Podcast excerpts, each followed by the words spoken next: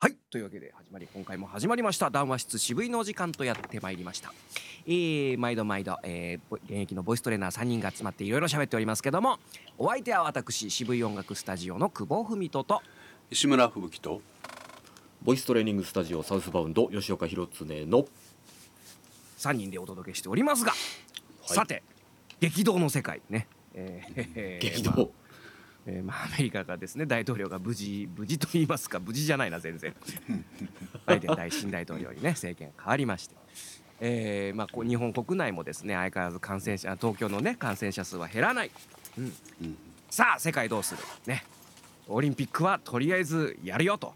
うん、いうところでございますけども、えーあれですよね、まあこれなんなんすかそのあのー立ち飲み屋のおじさんの会話 になるんですけども。はいはい。もうオリンピックやめてさあのお金全部みんなにもうばらまいちゃえよって多分それをや本当にやったとしたら本当にやったとしたら多分歴史に残ると思うんですよ。菅政権は。世界史に残るかもしれない。オリンピックを中止して、うん、でもでもやれない理由って何かあるんでしょうねやっぱねうん。で やれない理由ですね、うん。やれない理由ね。うん。大変。そうだろうね。うん、まあなんかねあのー、24年にうん。ずら,、ずらしたらってね。そうそうそうそう。あのー言ってる人もいますし。24年説とあとその30、えー、なんだっけな。28年とか32年とかうん。に動かそうかっていう、まあそういう案もねあるらしいですけども、うん。あのワクチンさえ整えばっていう話がね、あのーうん。あったと思うんですけどうん。あれ日本もまあちょっとスケジュールが怪しいですけど、あのーうん。まあ大体こんな感じでワクチン受けられるんじゃないみたいな見通しが今出てるじゃないですか。はいはいはいはい。あれでも結局ある程度目標の人数にワクチンを打つのに達成するのに、うん。あの270日はかかるらしいんですよね。ああもうほぼほぼ今年いっぱい、うん。今年いっぱいもかかっちゃうから間に合わんだろうみたいな、オリンピックに。はいはい。うん。う んそうだからえっ、とね昨日のニュースかな今朝のニュースかなその菅さんがあのーワクチン接種をオリンピックの前提としないとおっしゃってましたね。ね。まあそういうことですわな。うん。うん、まあ徐々に徐々にだからそうやってこうね可能性を狭めてってるんだろうなっていうまあ言えないんだろうね だから。可能性、うん。ちょっとずで最終的に最終的にいややっぱダメでしたと。うん。うん。うん。そういうシナリオが多分あるんだろうなという。うん手ちがらいなと。そうですね。だからテクニカルにはできると思うんですよそういったうん。技術的とうんうんか、うん。まあ、オペレーション含みできそうな気はするんですけど実際問題無理っしょっていうのが結構あるんじゃないかなと、いややれるならやってほしいですけどね。まあね。やれるならですよ、うんやれるならやってもらいたいなって気持ちは大いにあるんですけどまあ、うん慌ててやる必要あるかなだから、うんずずれてくれるんだったらそれでいいかなって気がしますね。無。観客でやってまあ面白くないよね多分ね。うん。面白くないですよそんな大会。開会式とか閉会式とかもね開会式は多分もう CG の嵐でしょうね。うん。映像のもまあまあそれはそれでまあ日本のあり方として示すには面白いかなと思あのソフトバンクみたいにあの、う、うん、ねあのあれ並べときゃいいんじゃん。ペッパーくん並べときゃいいんじゃないですか。あ1億台ぐらい。最終的にアナログなのね そこはね。うん。まあでも仮にねそれをまあ準備するとしてもこれ結構まあ時間がないぞっていうところですわな。うん。うん。だまあやっぱずれるのが一番平和的だと思うんですけど。まあここ一つそのなんでしょうね。あのやっぱ日本っていうのはその大統領制じゃないですからうん。あくまで菅さんは内閣総理大臣っていう立ち位置なのでそのまあいわゆる鶴の一声でやるわけにはいかないっていうところがねうん。中止しますっていうこのね 言えないんだろうな、うん。ありますわな。まああのオリンピックを開く開かないって、あのまあ総理大臣だけじゃ決められないっていうところはやっぱり。もちろんそうそうそうね。ありますから、うん。まあなんとも言いづらいんでしょうけどね。まあこのそうですね。うん。まあだからこれは難しいのがですよ。その今世の中のそのいろいろイベント業の人たちっていうのがもう完全にまあもちろん去年からですけど振り回されてまして、うん。えー例えばそのコミケとかねあのお一番でかいところで言うと。うん。あの要するにオリンピックがあるからっていう形でまず2020年のスケジュールをちょっと変則的な状態にしてたわけですね。うん。要するに夏、まあ、いつもだったら夏のコミケっていうのがあったのがそれはまあオリンピックにかぶるんでっていうのでずらしたわけですね。うん。まあ、それがまず全部中止になったと。で、えー2021年オリンピック、まあ、この延期という形でに今年やりますよという形でまたそれに合わせて変則的なスケジュール。で、うんえー今だからそのオリンピックがやるかやらないかで世の中のその例えば大きな会場ですね。やるイベント業の人たちがもうどうすんの？どうすんのっていう状態。うん。で、えーとりあえず春までのイベントはまあ軒並み中止ということで、えーまあ、聞いたところによるとあのビッグサイト東京ビッグサイトとかは、うん。あのもう返金処理らしいですね。全部この会場代は、うん、幕張メッセとかね、うん、そういうなんか今状況に追い込まれてて。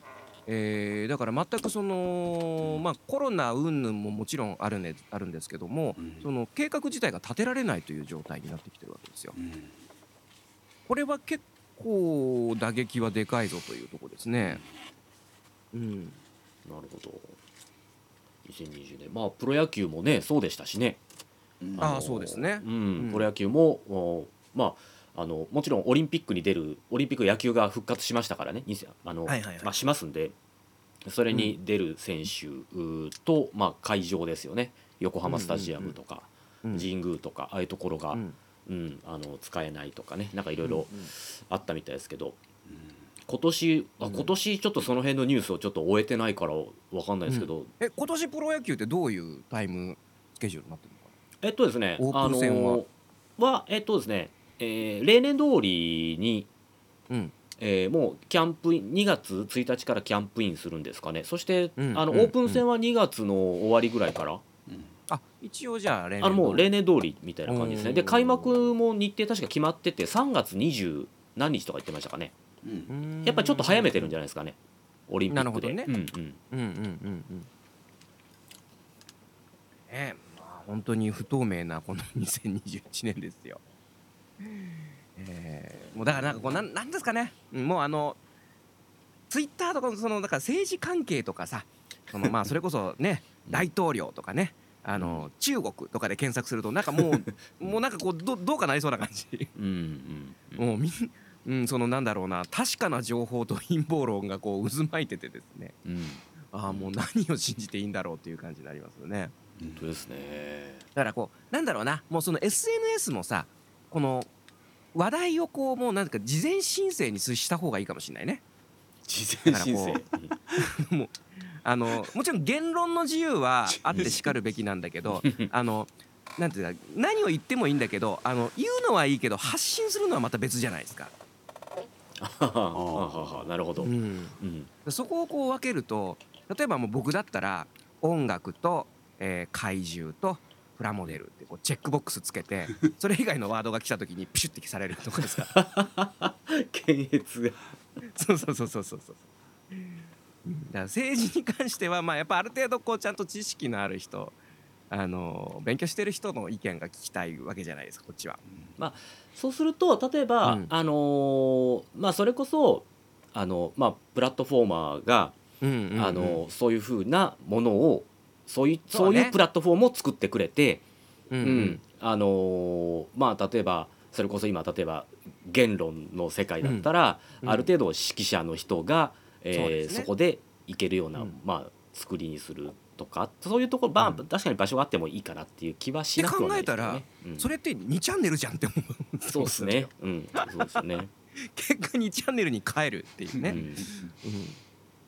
うん、これだよなと思いますねだからだから今あのまあそのツイッターが今2チャンネル化してるっていうのもちょっと前から言われててあの、要するに板が全部ごっちゃになってる状態で、はいはいはいはいはいはい。うん。まあまあフォロワーを整理すりゃいいんでしょうけども、う。うんん、でもまあそうとはいえとはいえこうリツイートでいろいろ入ってくるわけですからうん。なかなか面倒くさい状況だなと思いますね。確かにな。うんまあでもそれにしてもあのーちょっとまあいろいろニュースにはなりましたけどそのちょっとね、うん。げ 言論統制といいますかね、うん。あのうんかなりね。なんかすごいなっていう感じしますね。そこまでやるみたいな、うん、アメリカは本当にどうなっちゃうんだろうっていうね。あのーまあまあこれも半ばあれ冗談半分かわかんないですけどそのトランプがアメリカ共和国を作るっていう話もありましたけど。でも結構もう一歩手前まで行っちゃってる感はありますよね。うん、まあでも、うん。あのトランプ支持者があのねあのほぼ半分い,、るわけですから、うん。投票した人の。納得いってない人たちがね。うん。いるわけですから十分これはもうありえるでしょうね。うん火種になるなぁと思いますよね。うん。あのなんだっけあのホームアローンのね 映画の。ね。あれでトランプさんがこう、うんそうそうそうそう出演シーンを、なんかすごいことになっちゃってるぞと。うん。なんかそこそれに関してあまりこう騒がれてないのもちょっと怖いですよね。うんあそそこなんですよあの、うん怖いのはねだからその、うんあの片やね一方の立場からするとまあ、うんねあの例えばまあなんかねトランプさんがやってきたことってあんまり全然報道さトランプさんのやってきたこととか全然報道されないじゃないですか。なんかそしかもなんかこう突拍子もないことをやるやり出すわけのわからん大統領みたいなこと言われてますけど、うんうんあの人だって選挙公約を順番にやっただけですよ。本当にただそれだけなんですけどうん。で内容もすごくすごいことをやってるんですけど実際それはやっぱ報道されないですし、うん。うん。で片やねあの、まあ、今回だったら対立候補がまあバイデンさんですけどバイデンさんの方はな、逆に何やっても OK みたいな感じになってるじゃないですか。うんうん逆にですよ。逆に何やってもほ、いそういう意味で報報道されない。うんバイデンさんのマイナス方面は報道されないわけですよね、確かにね。うん。うん、だからこれは客どう客観的に僕は別にどっちの応援してる立場とかじゃないんですけどどう見てもあの、うん。これ明らかに偏りすげえだろうってみんな思ってるはずなんですけど、だから普通にちってねテレビとか見ててもなんかもうびっくりするぐらいあの情報番組でやっぱねあのババイデンさんを推してる人たちってすごいいっぱいいるんですけど、もう危機として楽しそうになんか昨あのー日情報番組やってましたよ。まさにあのねそその中の代表格というかあのパックンマックンの、えー、どっちだっけ？パックンだっけ？パッマックンだっえけ、ーねパ外国の方。パックンの方です。かね、がちょうどこうコラムを書いてたのでちょうど朝読んでたんですけど、まあまさにその極地みたいな感じ、うん。うん。あの人は要するにうん。そうですね。自分で左って言ってますからね。まあ、かなり言ってましたからね、あの選挙の前からね、うんうん。うん。だけどもうんちょっと極論すぎるというか一方一方通行すぎるというか、うん。うん、でそのまああれですよね。そのホームアローンでカットされたっていうのも。なんか日本のその演劇人だったりとかね、えー映像の関関係者とかが言うかなと思ったら意外とそれもあんまり盛り上がらないみたいな。そうそうあれですね、うん。あのそれこそねあのもしバイデンさんうん。がそういうね、あのあれを受けてたら絶対なんか言うだろうな、この人たちっていう人たちはだんまりですよね。そうなのだあの例えばねその以前にその「スター・ウォーズ」がですね、うんえーまあ、リメイクというかですね、あのー97年にこう映画で再公開された時にあの CG シーンを追加したわけですよ。それに対してものすごい論争が起こったわけ。そのオリジナルのねその作った人たちの熱意があってその当時の技術とその時の当時のアイデアを結集したつ作ったものをねなんてことしてくれるんだと。でも同じようなことが言えると思うんですよね。うん。その時にベストな考えとしてその亀尾出演だけですけどまあまあトランプ大統領、まあ、後の大統領をこうねうん。入れたっていうそのシーンをかそんな簡単にカットしちゃうんだみたいな。うん。うん。まあなかったことにしちゃってるわけですよね。う。ん。ん。昔のその時のアイデアだったりねうん。スタッフのあれっていうのはどうどうなの？とそのまあそのトランプさんがどうとかそういうことじゃなくてですよ作品改編ってことはそういうことでしょ？そうそうそうですね、うんなかったことにしちゃうのはまずいですよ。うんんあ始まったなって思いました。始まったなって感じしますよね。うんうんまあ要するにそっちが大多数の方に傾いちゃったのか。うんうんまあ、それは確かにそのね過去のええ映画とかであの不適切な発言とかって今だったらテロップ入ったりするじゃないですか。最初にね、はいはい。これは当時のあれをなんかね、うんそうですね。オリジナルのそうん意思を尊重してみたいな、うんうんうん。これこそれすらもなくなっちゃうのかっていう。あの手塚治虫のアニメとか漫画はよくそれがありますよね。あります。まあまあ昔はね、その差別用語とかも、ううんちのおばあちゃんとかも頻繁に言ってましたからね。うんうんうん頻繁に言ってましたもん。うん。だからこれはもう時代背景ですから、うんうん。うんそっちの方が当時は自然だったっていう,、ね。そうそうそう。まあ、よくはないよく今考えたらよくないんだけど。うんうんうん。うん、そういうことになっちゃうんだっていうね、うん。不思議なあれがありますよね。うん。だからまあそのまあねぼ今ちょっとぼ言葉を濁しながらというか言葉選びながら今ちょっと喋ってるんはいはいで難しいですちょっと歯切れが悪いですけど僕ちょっと、うんうん。あのまあ要はダブルスタンダードでずるいなって思うんですよいつも。あの、はいはいはいはいあの別にあれですよ。あの、ん。どんな立場の人も多分ダブルスタンダードの人っているんですけど、うんうん。なんかちょっとこう、うん、まあ日本のリベリベラルっていう人はちょっとどうか分かりませんけれどなんかうん。ダブルスタンダードが多いよなって気がするんですよ。要はずるいなって思うんですよ。うん。うんうんうんだから応援できないですよね、本当にうん、納得もできないし。そんな気がします。だからといってその保守の人たちが素晴らしいかと言ったら別に僕はそうも思わないので、うん。まあだから僕はまあやっぱど、ま、僕はど真ん中だなって自分では思いますけど、うん。うん、ある程度は、うん、でもなんかひいわゆる左の人たちっていうのはなんかちょっとずるい人多いんじゃないっていう気はします、ううん。ん申し訳ないですけど、だからねうん。なんかすごくやっぱ考えるのはうん。あのーもうここまあこれ僕に自分にとってのことなのかもしれないですけどちゃんとその勉強するかうんもう一切関わらないかこのどっちかに来てるなという感じですね。だからなんかその世界情勢だったり政治だったり、まあ、その社会問題あのー首突っ込むならやっぱちゃんとこれやらないと本当にやばいことになるぞっていうのをその SNS でこうなんかこう書いてる人たちに対してすごく思っちゃう。でそれを発信するのはいいけどお前どれぐらい調べたの？っていうのをやっぱ常に思いますし。うん。あのそれこそまあ生病法ですかね、うん。いやもう僕うんうんも自分でもそう思いますからねやっぱり、うん。まあ、下手に言えないぞってなりますよね怖いねですよね。そう、うん。だからもちろん言論の自由はあってしかるべきだし、思うことは自由だあそうし、いいですよね、うん。なんだけど、うん。まあネットってね、まあやっぱり結局知ってる人に対して言ってるつもりで全世界に発信しちゃったりするから、うんうん。そこはやっぱなんかこう線引きっていうのは何かしらあった方がいいのかなとも思うし、例えば自分が為政者だったらうん。それを使っ使っちゃうよねやっぱりね。そうですね。いこういうこと言ってるやつつを一網打尽にしてやると思いますよね。だかうん、うん。らそういうそこも含めてやっぱり、うん、あのまあ仮にディープステイツなるものがあるとするならば、うん。そんなもんツイッターなんかみんな使うに決まってんじゃんみたいなね、暴言ルフをこうねどんどんはびこらせて、うんそれは使えますよね。ね、うん。そうだからそこを考えるといや真実って一体みたいなことになっちゃうよね。うん。どうですよ、ん。まあまあでも。だから、うん、まあ、言論の自由はないと民主主義自体が崩壊するのでそれはないとダメなんですけどあの、まあ多様性っていう言葉が最近ちょっと変な方向に行ってるじゃないですか。そうそうそうそうそう。うん、からあの根本から価値観が違う人たちも世の中にいるんだよってことを受け入れるのが多様性だと思うんですけど、うん。なんかうんなんかなんか違う多様性が今いろいろあるなって気がして。それはすごく思いますね。うん。まあ、そして言論統制っていうのは結局そのね自分たちが、まあ、正義と悪を勝手に決めちゃって、うん。うん、やっぱ自分たちから見て、うん。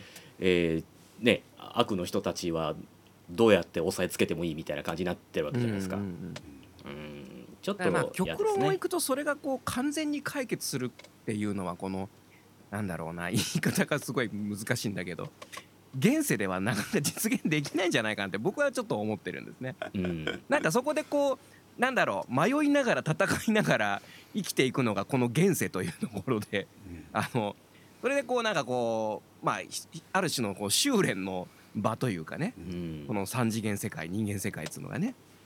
まあでも民主主義って言っても結構危ういというかやっぱほころびもたくさんありますし、完璧じゃないなとは思うんですよね、民主主義も。だってうん。多数決ってめちゃくちゃ乱暴ですよね。うん。まあそうですね。めちゃくちちゃ乱暴ですけど仕方ないっていうこれ以上いいシステムがないっていうねところなので、うんうん怖いよなあなんかこれは今回は非常に重苦しい話題ですよね これはね、もう考えるとなんかね身動き取れなくなっちゃううん。感じが、あの本当にここ1週間ぐらいあのやっぱ気になるじゃないですか。そのねアメリカの情勢だったりとかねその中国の情勢だったりとかですね。あの中国はねあの海上警備隊ですか、うん。あの法律が改正されましてそうですね。要するに、えーうん。武器が武器の使用ができるとうん。ついに。うん。うんということでまあ尖閣で戦争が起こりかねないというねこれまあ実際そういう情報がもうねあのうん。ニュースとしてあるわけでさらっとね。さらっと通してきましたね。さらっとありました。ね。うんさらっとありました。結構そういうのもありながら、うん、で決してこれはまあそのねアメリカの政権交代とあの無関係ではない。そうですね。ありまして、うん。あの20日えー、21それ法律通ったの20日か21日じゃなかったでしたっけ？そうそうそうそうそうそう、うん。まさにそうです。そうですよね、そういうのこうまあいろいろこう情報は情報はこう見るんだけどうんまあ自分の中でどう処理していいものやらっていうのがまだまだ落ち着かないですね。あの僕らはやっぱこうネネットを使うようになってもう20年以上経つと思うんですけどでもちろんこれもネットで流されてますしもはやネットがないとどうしようもないですし、うん。うん、僕らのやってる活動だってやっぱネットがないとどうしようもない、そうだね。でもそのネットが危ういんですよ要はね、うん。うんだってまあまあよく GAFA マイクロソフトとか言いますけど、うんあのあれでしょ？あのまあ、うん。これだって一応アップルとグーグルのサービスにポンと上がってるわけですし。はいはいはいはい。でだからといってそういうとこに頼らないって言ってもあの、うん。だってサーバーが、うん。まあ、何かの、ね、サービスを立ち上げるためにどサーバー設置するじゃないですか。そのサーバーうんうんが基本的にアマゾンの傘下にほとんどあるんでしょ？世の中。そうですね。ほとんど。アマゾンウェブサービスで、うん。どうすんのって思いますよね。そうそう。だからもう本当にじ独自であのサーバーをた、たね、立ち上げて、うん。もう独自のササービスとかを あのやかやらないとってなっちゃうじゃないですか。アメリカのこう SF 映画のようですね。こうディストピアでこうもう荒廃した世界で、こう主人公がこう壊れたなんかこうねサーバーをた作って立ち上げてこう仲間を募るみたいなね。あのなんかあのジョージ・オーウェンの1984でしたっけ、うん。1984とかいう小説、ああはいはいはいはいはい。ね、あれは1950年ぐらいに書いた本らしいんですけどあの、うん。イギリスがあの全体主義国家になったらってやつなんですよね確かね、うんうんううん。ん。なかなかなかなかな本でしたけどあれは。あーまあでもね本当でも話全然変わるんだけどこの間そのツイキャスを初めてやったですよ。このスタジオから、うん。うん楽しかった。楽しかった。ね。ネットネットいいなと思いました。ネット。なんなんだみんなこう早くやればよかったとみんなうんこんな楽しいのやもうなんかそれはみんなやるよみたいな思ってやっぱネット大事だなと思ったね矢先にやっぱその反面やっぱそういうことがあるわけですよね。うんであのー僕かねてからこう注目してるあの兵器がありまして、電磁パルス兵器っていうの北朝鮮が使う使わないっていうなんか一時期もう問題になってたんですけど。要するに、うん。えー地球上のその宇宙空間ねあの成層圏かなんかでそこで核ば核爆発を起こすと、うん。まあ、電磁波がもうはちゃめちゃになっちゃってですね、世の世の電子機器が全部使えなくなってしまう。はいはいはい。でそうなるともう要するに電力供給すら危うくなってしまって、まあ、うん。石器時代のようなからもう要するに電気のない時代にうん。ほぼほぼ戻ってしまうと、はいはいはい。そうなるともう要するにね、あのー世界はどうなるんだみたいな、もう今までのこの世世界のこの優位順列っていうのがもうガラッと変わってしまううん。という話だって、うん。時々それを空想するんですよね、うん。そうなった時に自分は生きていけるかどうかとかね、うん。まあ、生きていけるかどうかってなったらもうそれすら危ういですよね、うん。まず食料供給ができるのか、はいはいうん、自自給自足ではない限り相当無理ですよね。魚釣るしかないですよ。あの自衛隊にみんな入ればいいんですよ。あのー あのですね自衛隊ってすごいですよ。あのね一人で生きていく術を学べます。そうね。サバイバル、うん。これあの決してその右とかそういう左とかそういうあ話じゃないよそうそうそういう関係そうじゃないですか。あの生きていくそう生きていく術、うん、生きていく術をを得られるんですよ。レンジャーとかね。あの本当にあのーネズミとか殺して食べるとかね。うん。トカゲと殺して食べるとかそういう訓練があるんですよね。うん。うん。そうそうそうそだから体も鍛えて、あのーまあ山の中で1ヶ月2ヶ月生きていけるような、うあのんん。んそういった能力を身につけてさえくれれば ね。みんな生きていけます。うん。まあその後ね徴兵制議論になんかこう結びつけてくる左の人たちもいるからね怖いんですけどもね。うん軍歌の音は聞こえてこないですけどね。軍軍靴が軍靴がっていう。うん。軍歌って読むんですよそれ。うん。まあ本当そういうね。ツイキャス楽しかったな。みんなやあのやった方がいいですよ。えそれあれですか？あのーあのコメント見ながら「あなんとかさんこんばんは」とかやあそうそうそうやそうそう。るんですか？なんかすごいい不思議な感じだからまああの仕事場だけども家みたいな感じでなんか家家からなんかこうなんかライブやってるみたいな感じで。あの一番何が違うって靴履いてないっていうのがね。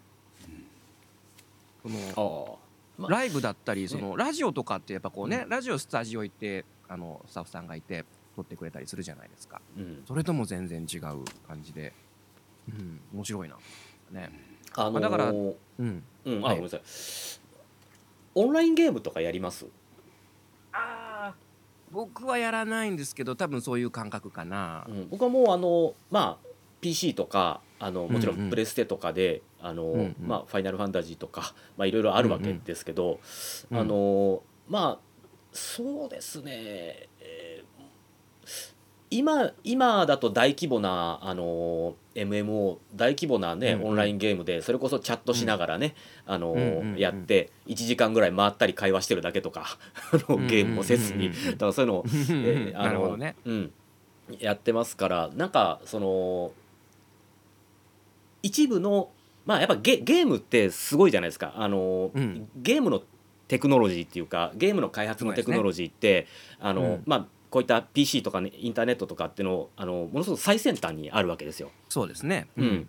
だからあのいわゆるそのまあゲーミング PC っていうんですか、うんうんうん。相当性能高いですよねパソコンの性能が。うんうんうん。で必要とし、グラフィックの性能もめちゃくちゃ必要とするのでだから確かにこう、ゲームがやっぱり世の中引っ張ってるなって感はあるんですよ。うん。ああなるほど。うん、あのうんうんちょっと前っていうかもう何年も前の話ですけどあの米軍のあの、うん。まあドローンじゃないですけど多分ドローンですかね。あの、マイクロソフトの XBOX でゲームあるじゃないですか、はいはいはいはい。XBOX のコントローラー採用してるんですよね。操作するのに。えー。もうゲームコンうん。ゲームコントローラーってのはめちゃくちゃやっぱこう理にかなってるんですよね。うんうんううん。ん、でああととなん使いやすいと思うね多分ねそうそそう。そうのユーザーというか兵士もねあとそのエルゴノミクスとかをやっぱちゃんと考えて、うん。えー人間工学ですよね。だからあの、うんうんうんうん。すごく負担少なく長時間操作できるっていう。うん。それ僕も考えたことあって車の運転方法ってそのうちコントローラーになるのか あのあのがあってもいいんじゃないかなと思うんですよ。あなるでしょうねグランツーリムスでもみたいな。も。そうそうそう。なると思いますよでもそういうのって、うん。子供の頃からねうんそれに慣れ親しんでる人にとってもしかしたらそっちの方が操作性はいいのかもしれないとかうん、うんね、うん。ガンダムなんかもし仮にできたとしてもああいうこうアニメのようなコントローラーじゃなくてうん。ゲームコントローラーの方がやれるんじゃないかとかね。よく、うんありますよね。まあアニメのような感じでねあの全身、えコックピット座って全身でガシャコンガシャコンやるよりね。そうそうやるよりね。だってあの F1 とかあ今もふ今も普通の車とかはだいぶそうですけどあのうん。F1 のコックピットってまずハンドル結構ちっちゃいじゃないですか、すごいちっちゃいよね、ううん。ん、でほとんどあのボタン類がめちゃくちゃあるんですよね、へえもうだからもうギアをガシャコンとかやるんじゃなくてそのボタンを押してあのシフトチェンジしてるとか。もうすでに近いんだ。じゃあもうもう本当にもう手元のコントローラーですよね。ほとんど。ああそっかそっか。実そうね。その辺もそうですね。電子機器だうん、だからステアリングは確かにちょっとキュッキュッと腕回しますけどほとんどはもう指指先でコントロールしてるらしいですから。なるほどね。だから今の車もだいぶそのステアリング周りにボタン増えましたよね、ああ、うん、だいぶ増えてますね。いろんなボタンがついてますね。まあ近くはなってるということでしょううんうねん。うん、それはそうですよね。だってあのー確かにその方がいいですもん。うちの車もそうですけどやっぱステアリング周りにそのボリュームを上げる下げるとかあの Bluetooth につなげた電話取るとか。そうですね。うん、やっぱそいちいちなんかねあのカーナビの方を見て手伸ばしてたら危ないですからね、はい危ない危ない危ない、うん。確かに。そりゃそうだわ、うん、そりゃそうだと思いました、うん。なるほど、うん、あれなんでこんな話になったんでしたなななんであそうゲームが最先端って あそうだそうだ。そうですね。ゲーム先生だ そうそうだからそのラライブですね。ライブ感、たはいはいはいはいはい。うん。だからそのそういった今久保さんがこうライブた楽しいそのね家なの自宅なのに世界とつながってる感がやっと実感できた感がちょっとあったと思うんですけど。今頃そうそうそう。今頃かよみん。なやってるよ、ね。ゲーマーはあの本当にあの暗いね暗い部屋の中でこうモニターの明かりだけであの世界とつながってましたから、でもなんかその、まあエンターテインメントもそういう分野っていうのがもしかしたら主流になんだろうなっていうのはなんかうすうす思っちゃいますね。うん。うん。本当にまあまあ前も言いましたけどこうリアルに見るっていうのが本当の贅沢になっちゃうと。うん。ううんん。本当だ。本当だうん。みみんな外に出なくなってあのー運動不足になって ねあのなんていうんですか、あのいわゆるその生活習慣病が増えるっていう。はいはいはいはいはいはい。あの徳島県と大分県って成人病患者が一番多いんですよ。そうなんですか。あの交通交通インフラがあんまり整ってないってことなんですよ。だから電車バスが。はあはあはだから車社会なんです、うん。あ歩かないはい、車社会でちょっとすぐちょっと歩けば行けるコンビニも車で行っちゃうみたいな。ああそうですね。うん。それがね染みついちゃってるんです。だから成人病が多いんです。大分と徳島って。へえ。いやもう完全にやっぱドアトゥードアがほぼほぼ歩かないという。うん。いやあの首都圏に暮らしてる人ってよう歩いてるよなってやっぱ今更思いますね。うん。自宅から駅までとかね。まあ僕もそうです歩きますね。うん。うん。で結局駅の中も広いじゃないですか。そうそうそうそうそ1日1万歩ぐらい軽く歩いてません皆さん。う。まあうん歩数にすると分かんないけどまあ普通に考えてトータル1時間ぐらいは歩いてんじゃないかなと思いますね。1時間歩いたらあのーまあ、45キロは都合歩いてるのでうんでそうするとやっぱ7,000歩ぐらいは歩いてますよね。単純に駅までが、えー、2駅、えー、と駅ねその乗る駅と降りる駅でそこからそれぞれ10分歩くでうん。それだけで40分なのね1日。うんうん。でお昼食べ行こうかなとかなるとまあその辺歩くじゃないですか。うん。まあうん1時間弱は多分毎日は歩いてるねえ。うん。え僕も今その自宅とその職場の往復を歩いてるわけですけどそれでやっと片道が2キロなんですねぴったり、ううんうんん。うん、だから通勤で4キロやっと歩いてますけどうんうん。うんそれ以上はないですね。それ以上はない。そうだからフィットボクシングやってるんですけど、ああねそういうのがはい。必要になってくるね。うん、追加でやらないと。なんかあの一概には言えないんですけど大体週に、週に3日から5日うんうん。で、えー都合150分ぐらいの有酸素運動はやった方がいいですよっていうのが指針らしいですよ。うーんそうねやっぱ有酸素運動じゃないとね。うん、有え酸素運動ちなみにフィットねボクシングってオンライン対戦ってできんの？あオンラインはできないですね。あそれできない。オンラインは確かできない。あのただ2人でややることはできますけど、ああその同じ場所にいてね、うん、そうそうそうそう、う。ん、オンラインはできない。対戦できたらめっちゃ面白いよね。そうですね。まあ今、うん。確かにあのいろいろなんなんでも今オンライン対戦できますからねゲームね、大体がうんうんうんああ確かにそうですね。うん。でもやっぱ音ゲーなのでリズムタイミング合わせる音ゲーになるので基本的には。だからちょっとズレが出ちゃうんじゃないですかね、ああうん。そうだね。リアル格闘系のオンラインゲーム出たら面白いだろリアル格闘ですね。うなうん。そっからちゃんとねリアルに目覚める人もいると思うしな。うん。あると思います、実際あの今まあ去年そういった、えーコロナ問題があったのでえっ、と、ジムあるじゃないですか。ボクシングジムとか、オンラインめちゃくちゃ流行ってるそうです、へえあのが画面の向こうからあの、うん。きっちり教えてくれて追い込んでくれるっていう、まあでも確かにフォームとかは分かりやすいかな、そうなんですよ。確かに。うんねああ面白いですねそれいいね。吉岡君なんかそのビジネスチャンスとしてもあるじゃないですか。うん、うん、そうですね。確かに。オンライン格闘。うん。ジムうん。まあまあでも実際でもだからそういうのをあの現役のプロのね人たちがやってたりするんで、あのいや東京なんてやっぱそういったジム現役のプロの人たちがそういうインストラクターになってくれるっていうジムが今すごく多くて流行ってるんですよね。ああなるほどうんうんね、うん。本当に。もうぜひ、本当にねこの世の中がこうまあ激動だなと本当に思いますよ。うん、うん、いろいろ本当。まあでもその,、ん。あのこの談話室渋いでも何度となく取り上げてきましたけど、今日もちょっとありましたけどそのまあいわゆるそのライブの配信ですよね、もちろん YouTube とかまあ、うんいろんなアプリとか含めてですけど、うん、あのーこれ今の状態でまあ当然うん。誰でも簡単に参入できるわけですから、当然レベル質の差っていうのは当然ありますよね。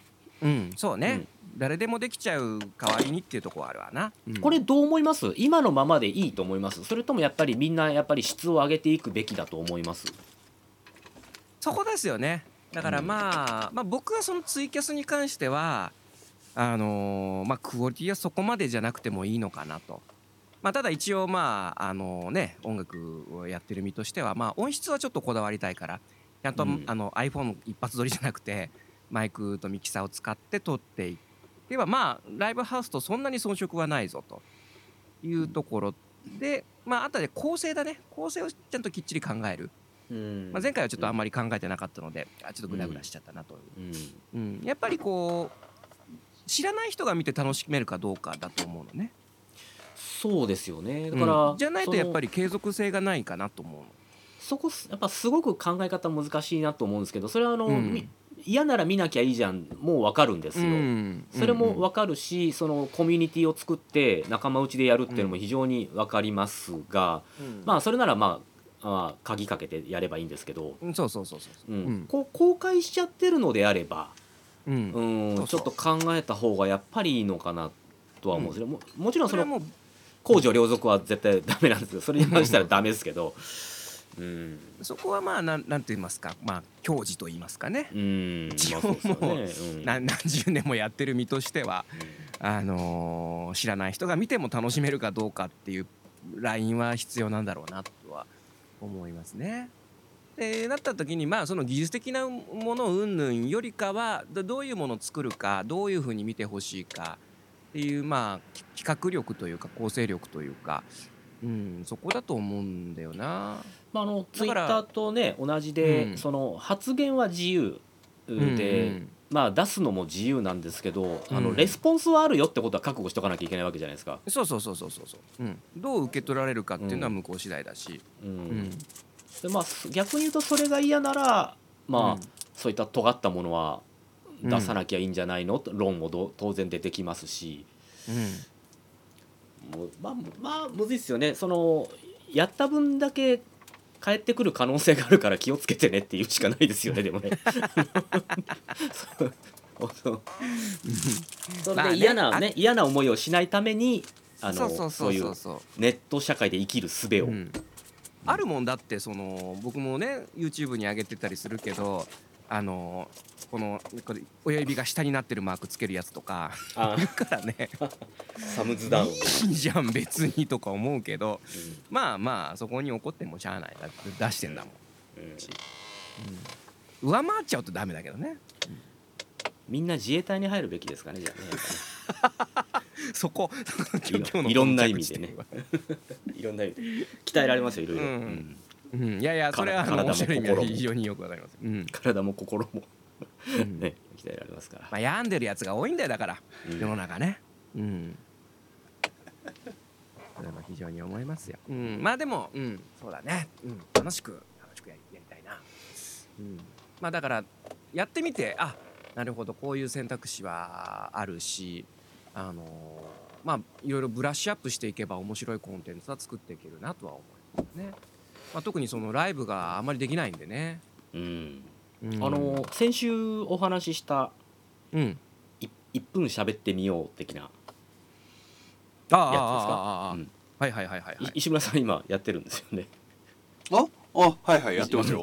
ナレーション。おすごい。僕ね全然喋れないのでちゃんと喋れるようになろうと思うんです。ほうほうほで1日1分喋ってみてます。う。1分スピーチ。はい最初ねそれな、はい。うん。あの最初の1分のファイルを作るために30分かかった。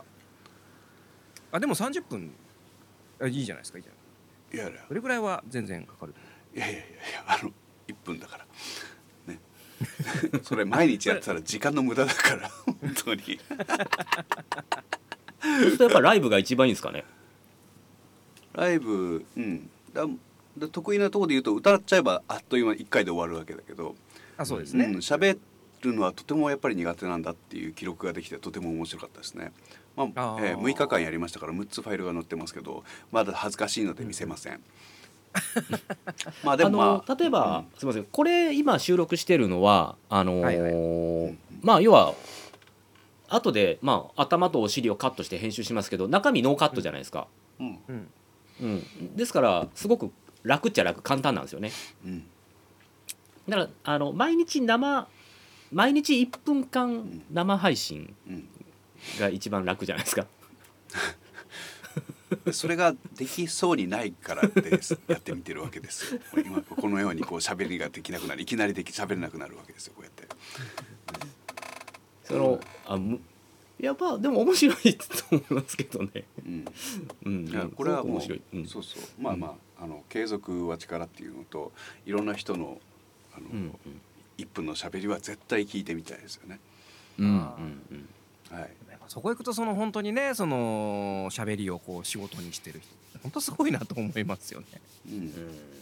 うんうんですね。そうでない人たちに立ち上がってもらうっていうのが楽しいんじゃないかなと思って。毎日、まあ確かにそうねよ。うんどうせ毎日同じだから喋ることねえよって言った先に楽しいものが絶対出てくるわけなんですよ。うんうんうんそれを聞かせてほしいんですよね。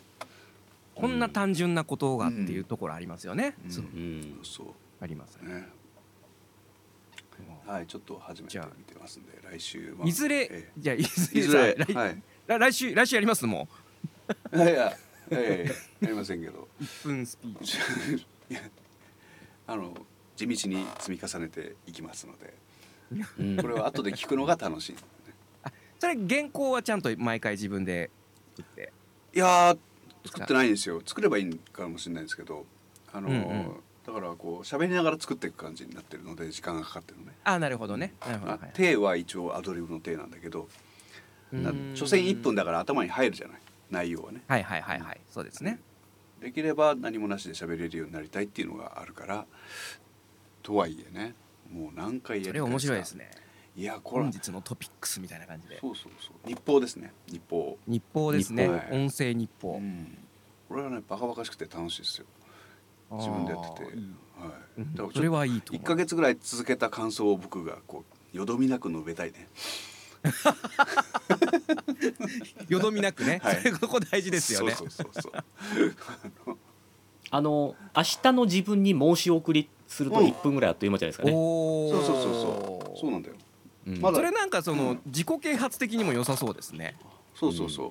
自己、うん僕はあの乗っけてるけどそのなんか分類は自己啓発にしてますよ。ああなるほどね。う。ん。まあ日記と一緒ですわなやっぱ。そうそうそうそう、うん。ね、みんなあの日記を声で聞かせてくれっていうやつだね。ううんんあのい。いらしいですね。あの自分の声を自分で聞くのってすごくいいんですって。うん。あの英単語とか覚えるのも、ああのまあやっぱ例えば発音とかちゃんと気にして録音するじゃないですか。うん。で録音したのを自分で聞くと頭によく残るそうです。うん。あー音読するっていうやつだよね。受験勉強ね、うん。うんうんうんうん。うん。そうね。いやー毎日自分の口を聞く自分で聞くっていう面白い人も出てくるだろうねきっとね。あー。悔い改める人であれですねあの突然亡くなった時にそれがまた。そうそうそうそう。ああそうだったんだってみんながねこう寄り集まって聞くといいそうそうそう。あの1日1分の終わりに必ずあのもし俺が死んだらスマホとハードディスクは消去してくれっていうのを 必ずそれ入れとい入れとかないと。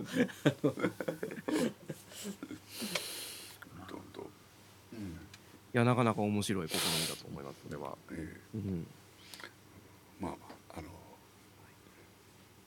じゃあ今日はこんなところでよろしゅうよろしゅうございますかねはい。今今日もまたね、はい喋りたい多岐にわたった多岐にわたった話題でございましたがうん。ということで、えー談話室渋いまたね、えーお会いできたらと思います。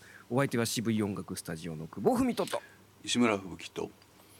ボイストレーニングスタジオサウスバウンド吉岡弘恒の3人でお届けいたしました。また次回お会いいたしましょう。さようなら。あらさよなら